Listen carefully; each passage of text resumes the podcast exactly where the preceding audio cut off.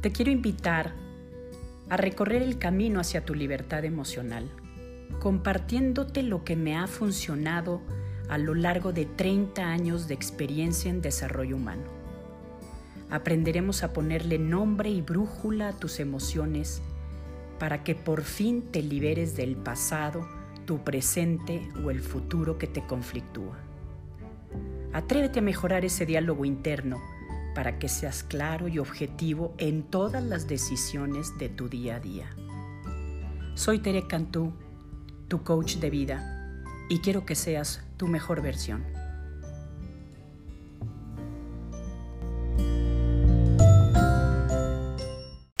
Hola, podcast de esta semana. Antes que nada, les quiero pedir una disculpa por no haber subido contenido de podcast la semana pasada, pero Tuve una semana con compromisos y con muchas sesiones particulares de uno a uno en consulta, evidentemente por Zoom virtuales, justamente porque pues toda esta situación de hacinamiento nos ha llevado a todos a poner a prueba diferentes áreas de nuestra vida y principalmente nuestra parte emocional, como lo que hemos venido hablando en este trabajo de grupo y de equipo que nuestra vida emocional forma una eh, parte importantísima si la atendemos a tiempo, si podemos hacer conciencia de ella, si la podemos direccionar y si tenemos herramientas cada vez mejores para poder abordarnos en estos temas y sobre todo sacar adelante pues esta situación en la que estamos eh, metidos todos principalmente en la cuestión del hacinamiento y del aislamiento social. Y justamente creo que algo que a lo largo de estos días he percibido en el trabajo personalizado es que se están teniendo algunos problemas para las relaciones interpersonales. A veces me encanta que uno de mis hermanos decía que mucha convivencia generaba inconvivencia. Y tiene, tiene una parte de razón, porque la verdad es que acuérdense que nuestra personalidad tiene aristas que son como picos, que de alguna manera esos picos causan conflicto o se friccionan pues con otra persona que también tiene esas mismas aristas y que de alguna manera a las desconocemos o no hemos hecho algún trabajo personal para poder reconocer y trabajar acerca de nuestra, de nuestra personalidad con algunas áreas eh, que son negativas y que afectan a los otros. Entonces el día de hoy en este el podcast te quiero eh, mandar como las siete actitudes que he, encontrado que son las más prácticas que podemos poner ahora sí que aterrizar en el día a día, que nos pueden ayudar a mejorar en estas relaciones. ¿Y a qué me refiero con las actitudes? Primero te quiero informar que para mí las actitudes forman parte de nuestra forma de ser, delante de los acontecimientos de la vida y delante de las personas. Y para poder, ir mejorando en ellas, es importante tomar conciencia de las mismas con las conductas respectivas y hacer algunos cambios que favorezcan la convivencia.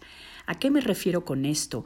A que las actitudes como tal no se ven, pero nuestras conductas sí se ven. Entonces, en donde tenemos que echar ojo es en estas conductas que ah, eh, traducen las actitudes con las cuales estamos interpretando o estamos enfrentando estos acontecimientos de la vida. En la medida en la que las vamos interiorizando y practicando, es decir, hacer estos cambios conscientes en estas conductas, por ejemplo, de enojo, de agresión, de defensa, de este, levantar la voz, eh, insultar eh, indebidamente a alguien, utilizar algún calificativo hiriente, esas son las conductas como tal, pues en el fondo lo que tenemos que llevar hacia adentro es justamente estas actitudes que nos están llevando a comportarnos de esta manera. Y habiéndolas interiorizado, pues podemos hacer algunos cambios conductuales que favorezcan evidentemente la mejora en estas, en estas actitudes. La primera de ellas la primera actitud que te recomiendo en esta semana que podamos trabajar va a ser no juzgar. Intenta no juzgarte y no juzgar a otros con tus juicios de valor. Él está mal, yo estoy bien, yo estoy bien, eh, yo estoy mal, tú estás bien. Quita todos los juicios de valor por lo pronto y deja de apoyarte en ellos como si fueran la realidad última. Cuando logres dejar de juzgarte también a ti mismo, vas a poder dejar de juzgar a los demás. Los demás es que la verdad es que operan de una forma siempre completamente diferente a como tú quisieras o tú esperas. Entonces los juicios detienen muchísimo la relación y justamente eh, forman como una barrera y una distancia para poder mejorar en estas relaciones interpersonales. Entonces, no juzgar. Y no juzgarte a ti y no juzgar a otros. La número dos, tener paciencia. Yo sé que en estos momentos pues no nos pidieron tenerla, ¿no? Casi casi nos obligaron a tenerla, pero es muy distinto que te obliguen a tenerla y no poderla lograr a que obligada, obligados a desarrollar la paciencia, podamos entender el verdadero significado de la paciencia, que viene siendo una, una especie de entender que los procesos de cambio siempre llevan un tiempo, un desarrollo delicado y que no nos debemos desesperar por ver resultados inmediatos. Yo creo que esta es una de las actitudes que nos ha costado más trabajo porque estábamos acostumbrados a que teníamos, hacíamos tantito esfuerzo y luego luego veíamos el resultado. O de cualquier cosa que emprendíamos esperábamos el resultado inmediato y llegaban esos resultados tarde que temprano. Y ahorita pues nos damos cuenta que nos pusieron en pausa y esta pausa nos ha ayudado a desarrollar otro tipo de habilidades que justamente se desarrollan si logramos entender esta segunda actitud que es la paciencia. Y lo voy a traducir un poquito como a todos estos maestros de la vida que han sido nuestros, por ejemplo, nuestros, eh, ¿cómo se llaman? Los que cultivan el campo. Ellos siembran, riegan, espera que caigan el tiempo de lluvias, y con calma esperan la cosecha. Es decir, no pueden adelantar ningún proceso natural ni propio, porque si lo adelantan o queman la cosecha y si no ponen el fertilizante a tiempo o los, procesos propios, no respetan los procesos propios de la tierra, no cosechan lo que se esperaba. Entonces creo que es un buen ejemplo para que nos demos cuenta que en todos, en todos los procesos de cambio hay que esperar, porque justamente en el tiempo encontraremos algunas respuestas. Actitud 3. Mente de principiante. Esta me encantó. Esta me encantó porque aparte nunca la había oído como tal y me encantó porque me abrió como un mundo de posibilidades como no tienen una idea. Significa cultivar una mente fresca como la de los niños, atenta, curiosa, abierta y ver cada suceso como lo que es un acto siempre nuevo del que podemos aprender. Bueno, si viviéramos en esta actitud de principiante, en donde cada amanecer fuera una actitud abierta para ver qué va a suceder, cómo puedo organizar mi día, cómo lo puedo hacer diferente, qué, cosa curiosa puede ser que pase a lo largo del día, eh, con qué meme me encontré que me hizo reír y me cambió completamente el mood. Yo creo que esta es de las pocas actitudes que nos pueden llevar a una forma de ser positiva, no para caer en alguna eh, como fantasía de los niños, ¿ok? De creer que no pasa nada, pero sí con esta actitud de mente de principiante que se me hizo la mejor definición de optimismo, mente fresca. La cuatro, confianza. Este es bien difícil de desarrollar porque significa soltar las barcas a veces cuando, soltar las barcas cuando ya no depende de nosotros atender o hacernos responsables de algún problema. Confiar no solo en nuestra razón, sino también en nuestra intuición, cuando ya sentimos que es el momento en el que ya no podemos seguir cargando eso y que hay que soltar, evidentemente, en nuestra sensibilidad y en nuestra sabiduría innata. A veces el cuerpo es súper sabio en este sentido porque nos va marcando algunos puntos en donde no estamos manejando adecuadamente nuestra emocionalidad, que se llaman puntos de estrés, y entonces nos dice, suelta, Casi casi ya no te puedes hacer responsable absolutamente de todo, que si entraste y alguna persona cometió alguna situación en el súper en donde eh, no guardó la sana distancia y todo lo demás, entonces pues no puedes tampoco controlar la vida de todos ni de todo. Entonces es confiar, confiar también en nuestra sabiduría de saber que nosotros estamos haciendo lo propio y lo necesario justamente para salir victoriosos de esta situación por la que estamos pasando. Que es la pandemia, ¿eh? concretamente, pero la pandemia va a traer también asociado algunos otros temas que los vamos a ir viendo con toda, con toda este, precisión a lo largo de estos podcasts. Cinco, no esforzarte de más. Fíjate que yo no dije no esforzarte, ¿eh? yo lo único que dije es no esforzarte de más porque en este intento desenfrenado de creer que todo el esfuerzo y toda la cariño nos puede llevar justamente a quedarnos siendo como ciertamente aprensivos y como a, no querer soltar, y eh, hay que aprender a hacer y a soltar, permitiendo que la vida decida también el momento oportuno para ese cambio. En nuestras manos está el esfuerzo, los resultados van a llegar en el mejor momento para nosotros. Pero a veces los resultados no dependen del todo de nosotros. Entonces a eso me refiero con no esforzarte de más, presionar a que salgan algunas cosas, presionar a que la gente esté concentrada y haga lo que tiene que hacer. No, tú esfuérzate, dad lo mejor de ti, eh, échale todos los kilos, pero esperar que el resultado llegue justamente cuando todo se haya alineado, porque va a llegar ese resultado al esfuerzo. Actitud número 6 aceptación. Y aquí te lo voy a leer tal cual como se define la aceptación para que no haya confusiones. Ver las cosas como son en el presente y no como quisiéramos que fueran o no fueran. El ahora es el único momento con el que contamos ahorita. No se trata de una resignación en la que dejo en manos de otros los resultados.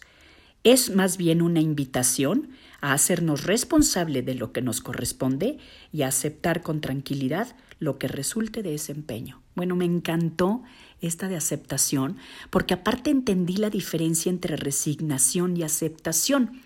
Si bien es cierto que a veces caemos en una actitud de resignación, de decir, ay, bueno, ya, me encantó. Ahora sí que ahora sí que estoy con muchos encantos, pero el otro día una de mis sobrinas mandó un meme de una que dice, neta ya, güey, o sea, ya estoy cansada de esta situación, de estar usando cubrebocas, de no poder salir, de no poder hacer mi vida normal. Neta ya, güey. Y me encantó porque esa sería como una actitud tal cual de resignación, ¿no? O sea, ya voy a tirar completamente la toalla, que pase lo que tenga que pasar y ta, ta, ta. Y no, esta de aceptación, esta actitud de aceptación lo que te dice es, sin bajar la guardia, sin seguir siendo responsables, porque cuidándonos cada uno de nosotros también estamos cuidando a los demás. Acuérdense que estoy hablando de las actitudes que ayudan a las relaciones interpersonales es bien importante que hagamos nuestra parte, nos hagamos responsables de nuestra parte, justamente para que los demás también puedan hacerse responsable, pero soltar aquellas cosas en las que están fuera completamente ya de mi responsabilidad o de mi alcance. Y por último, la siete, fortaleza. Yo creo que hoy más que nunca esta nos ha puesto a prueba en todos los sentidos. Ya llevamos cuatro meses eh, los que le empezamos prácticamente desde marzo. Eh, sabemos que ahorita venimos a una nueva normalidad con nuevas restricciones tanto de convivencia como para poder regresar a, los lugares en donde hay algunas, eh, ya va a haber gente, más gente, como vienen siendo centros comerciales, restaurantes y todo lo demás pero principalmente también hay como una inquietud de decir cómo va a ser esta nueva manera de convivir y de relacionarnos. Evidentemente las premisas ya cambiaron para esta nueva convivencia y creo que va a ser para bien, o sea, todas las medidas preventivas y de higiene que se están tomando, evidentemente yo las veo como extraordinarias y que sabemos que van a permanecer por lo menos en lo que nos resta del, de lo que viene del año.